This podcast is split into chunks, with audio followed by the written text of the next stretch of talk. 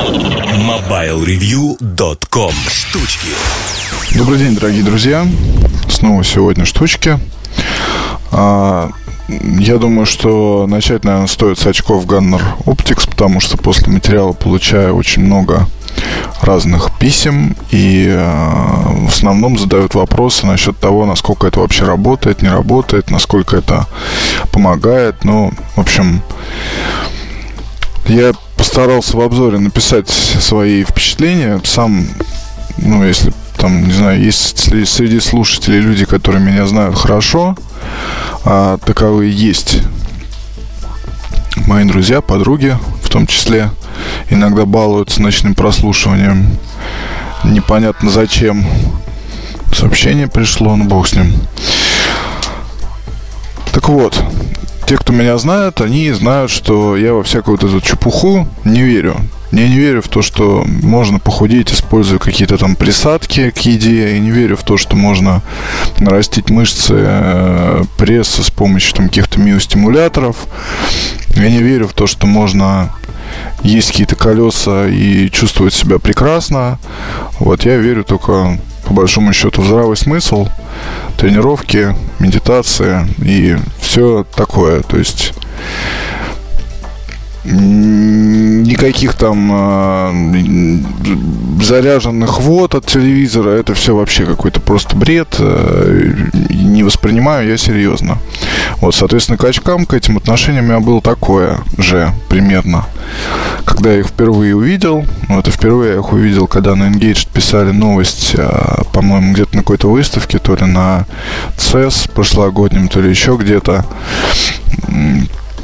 была заметка про эти очки, потом писал на It's My Day. А, вот теперь дошли руки, собственно, взять их у своих приятелей и потестировать. Действительно, у меня стопроцентное зрение, а, и никогда никаких проблем я не испытывал с мониторами, но здесь вот такая вот история, что а, с 27-дюймовым, вот это вот Apple чудом, а, ты не можешь смотреть на него как бы целиком, потому что большой размер, я сижу, ну, далеко, все как положено, в принципе, если говорить там о расстояниях, но все равно не получается ухватить картинку, скажем так, это раз. Два, экран очень яркий, вот, даже там, если подуменьшить слегка, подкрутить, скажем так, ползунок в сторону уменьшения, все равно режет глаза. И вот, соответственно, представьте себе, что я очень много работаю с текстами и печатаю вслепую, но все равно монитор смотреть приходится так или иначе. Ну, там, браузер открыт и так далее, какую-то информацию уточнить, все это есть. И а, вот глаза начали уставать, наверное, где-то после, вернее, вернее, я обратил внимание после недели использования, что у меня устают глаза. Мне банально хочется от монитора отойти, хочется открыть ноутбук и заняться, скажем так, там вот на более мягком, каком-то более маленьком дисплее. Это был первый момент. Второй момент, наверняка многие из вас с развитием планшетов, с распространением, вернее, планшетов, а перед сном ложась в свою уютную кроватку, занимаются какими-то такими вот делами. То есть берут iPad и начинают там, соответственно, смотреть странички, Twitter, Facebook, проверять что-то еще, читать книги и так далее. Насколько это убивает зрение, мне сказать тяжело. Вот я думаю очень сильно, потому что яркие экраны, они бьют по глазам, и если вы вдруг начинаете ощущать, что у вас там буквально текут слезы, и э, ну, вот режущее такое ощущение, вот и хочется просто глаза закрыть, то это, по-моему, не очень хорошо. А вот при общении с iPad вторым, ну, вот, собственно, так вот все и было в моем случае, и есть. Естественно, таскать эти очки ночью, их надевать для того, чтобы смотреть, я не буду. Вот я пока еще не сошел с ума. Другой момент, что держать их на рабочем столе для того, чтобы использовать при работе с монитором, ну, это вот вполне грамотно.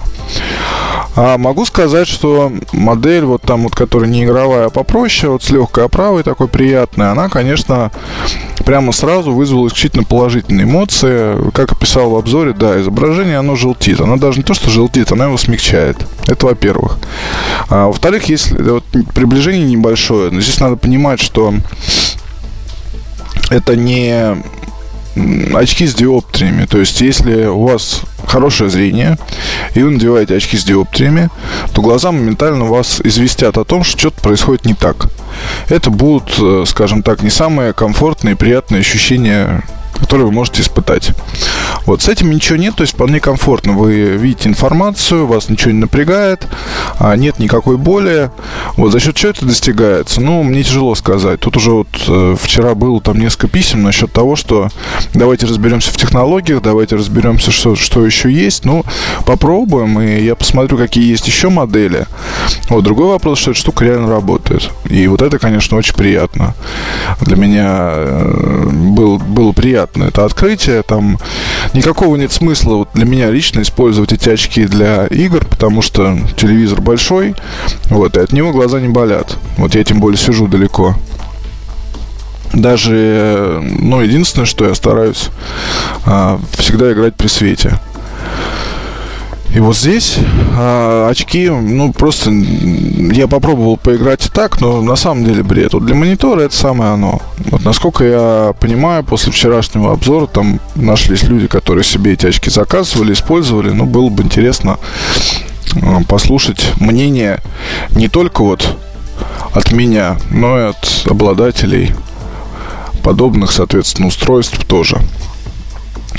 Второй момент, о котором хотел рассказать, это использование вот этого вот монитора с, с ноутбуком.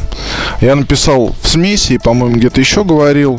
Смесь, вот, соответственно, скоро выйдет про это дело подробно. На картинках в Apple вернее, на официальном сайте Apple, на картинках это все такая, знаете, красочная очень э, создается история, что вот у вас есть вот монитор, есть у вас ноутбук, вы его подключаете, когда не нужно, уносите с собой. Я вот, соответственно, так делаю с семнашкой, но у меня немножко другая тема, я его использую постоянно, я его практически уже я его даже не помню, когда последний раз отключал и брал там куда-то. Было это, но буквально там один раз. Последний месяц он стоит под монитором.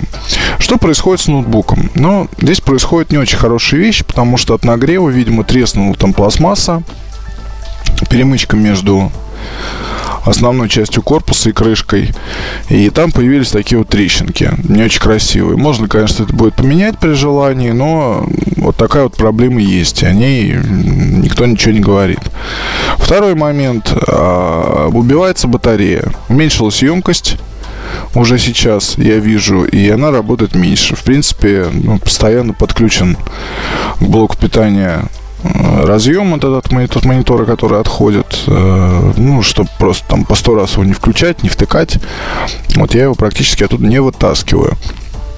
То есть батарейка убилась. Я использую ноутбук с 2009 года, а с батареей было все в порядке. Здесь буквально 2-3 месяца емкость снизилась до 90%. Он заряжается, больше не... Да и работает заметно-заметно меньше, к сожалению. Вот такие вот истории, и вы должны, собственно, понимать, что если э, хорошо, на самом деле, для использования с таким монитором, и если вы фанат Apple техники, хорошо бы, по большому счету, купить Mac Mini. Потому что вот там машинка целиком оптимизирована как раз для использования с мониторами Apple.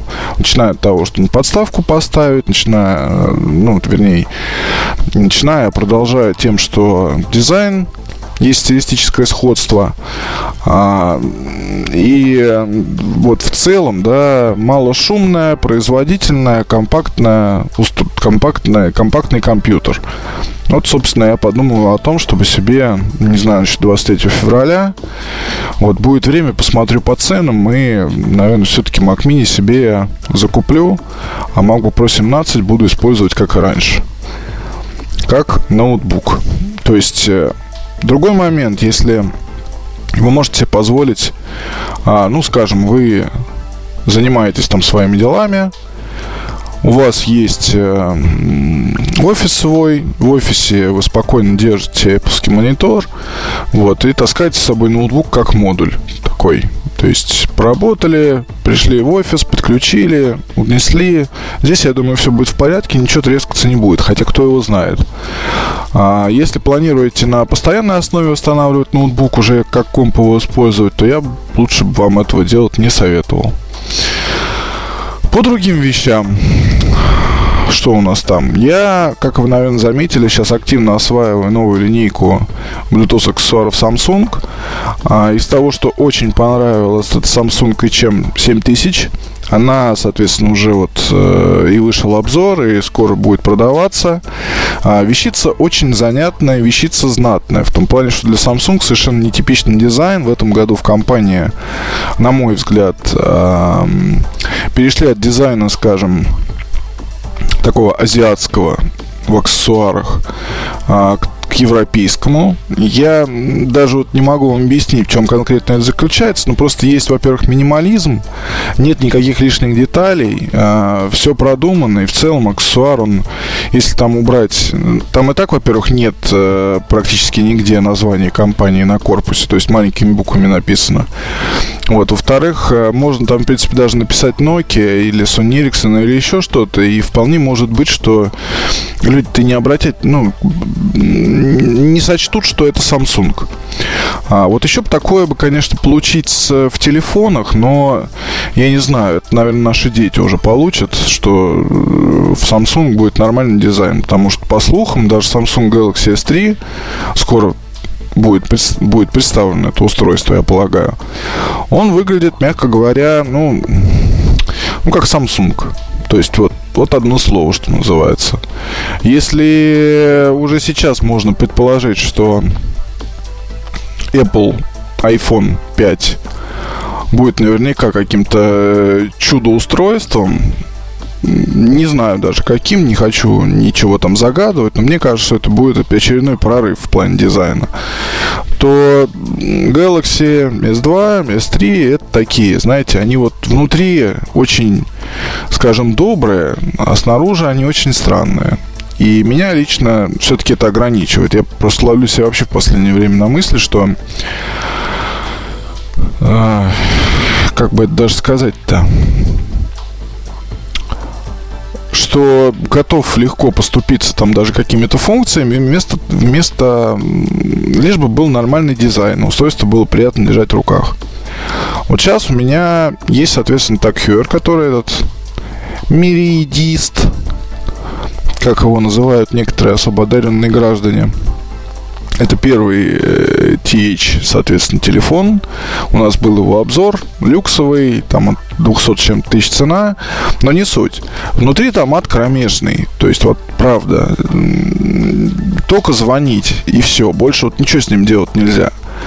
Но, но, вот хочу вам сказать, да, я на выходных из айфона вытащил сим-карту, вставил в адаптер, поставил в этот вот самый TH, и прекрасно себе использовал два дня. Только для звонков. Даже смс не писал. То есть там приходили смс, я людям просто перезванивал, говорит, что не могу писать смс, давай так это, пообщаемся. Какое удовольствие я вам должен доложить. Какое удовольствие, когда ты можешь ответить на вызов, нажав на железную кнопку. Какое удовольствие держать этот вот такой тяжелый железный брусок в руках.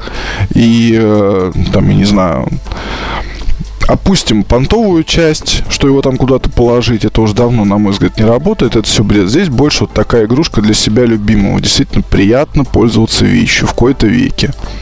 Мало того, я вот еще хотел сказать, что Тут же действительно а, ниша, где играл Nokia 8800, она пуста, потому что в Nokia, то, по сути, отказались. От всех, от всех своих наработок многолетних на все это просто положили большой-большой а, прибор, да, то есть э, команда Франк Нова разрабатывала там эти щелчки, э, оригинальные корпуса, дизайн, занимались тем, что там искали э, исполнительные для мелодий.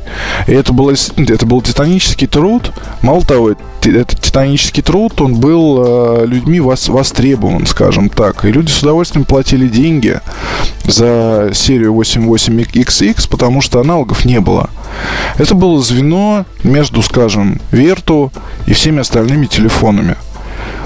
И даже вот я уверен, наш технологический век, когда вроде здесь айфоны, когда там всякие вот эти вот темы, вот эти вот Nokia продолжались бы они, если бы сейчас тоже. Неважно, что бы там было даже внутри, пусть там, не знаю, вот это вот серия 40 или как там она называлась, я уж не помню, операционная система телефонная, которая, кстати, была вполне неплоха. То есть, если там Symbian был ужасен, то вот эта вот телефонная операционная система, она более чем вменяема, на мой взгляд. Я так по опыту использования вот могу сейчас вспомнить. А, и вот там мечтать-то можно, конечно, долго, и э, мечтать можно бесконечно, но вот эта вот ниша ниша железных звонилок ценой 40, 50, 60 тысяч рублей, ее ведь обязательно кто-то займет. И я вот лично, ну, по моим там данным, да, у, так, у тагов, соответственно, будет там продолжение Мирайдиста и э, линка, облегченные, скажем так, версии, но облегченные то, что поменьше, потоньше, там, с другим ПО, а, с другим имиджем, вот этим вот зарядом. Но я думаю, что вполне возможно, что те же самые часовщики все-таки в эту нишу-то и заползут. Вряд ли это будет телефон Тисо, но вот те же самые таги, они могут сделать более-менее бюджетное, скажем, предложение ценой менее 100 тысяч. Поставить туда нормальный ОС, не как в Мирадисте, и, соответственно, получить свой профит.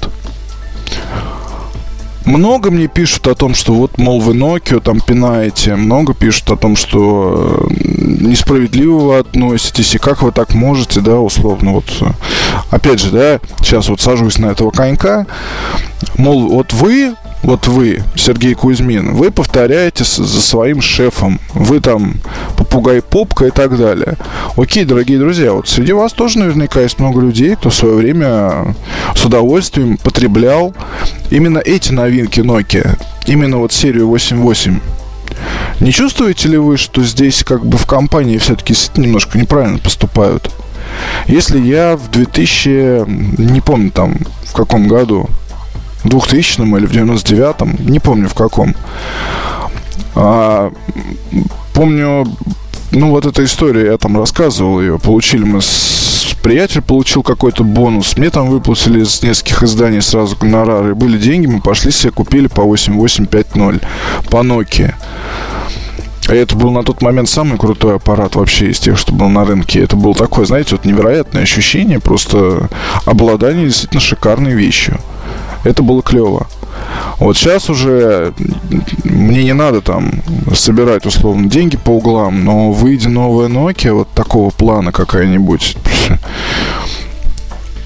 да что там говорить, если я вот буквально месяц назад чуть не купил себе э, карбон.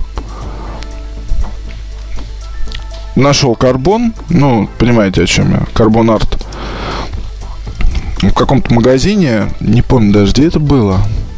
Ну, в общем, стоял там новый. Но он, я не знаю, насколько новый. Продавцы сказали, что якобы взяли там и вернули. Что-то там не понравилось людям. И стоил он там что-то, по-моему, 36, что ли, тысяч. Я вот... Меня удержал от покупки только звонок по-моему, я, мне, мне позвонили, я просто вышел и забыл, потом только вспомнил. Долгий там был разговор, и уже потом в памяти просто не удержал, что был в этом салоне, крутил ее в руках, и вот почти отдал деньги, а потому что нет, ну, ничего сравнимого-то и нету. Я не думаю, что в Samsung влезут на эту нишу. Пытались уже, никому оказались не нужны. И в Sony Ericsson тоже. А в Nokia вот да. Но это мы отошли от темы. Вот в любом случае, я просто не один такой. Я знаю еще одного человека, по крайней мере одного. Кирилл, привет тебе. Кто из своего iPhone тоже достает симку и по выходным рассказывает с Nokia 8800. Получает большое удовольствие. Другой с Верту. Ну, тут уж, как говорится, это красиво жить не запретишь, но уста, усталость есть и от сенсорных экранов, особенно если ты с малолетства, там, условно говоря, привык общаться с совершенно другими вещами. И рынок есть, и все есть, но, но Windows 7 и Lumia и прочее, и прочее. Ладно, не будем грустить, будет много других прикольных аппаратов в нашей жизни, я больше чем уверен. И будет нам чем пощелкать, что покрутить в руках, чему удивиться, чему порадоваться и что в конце концов купить. До встречи Надеюсь, на следующей неделе. Пока. MobileReview.com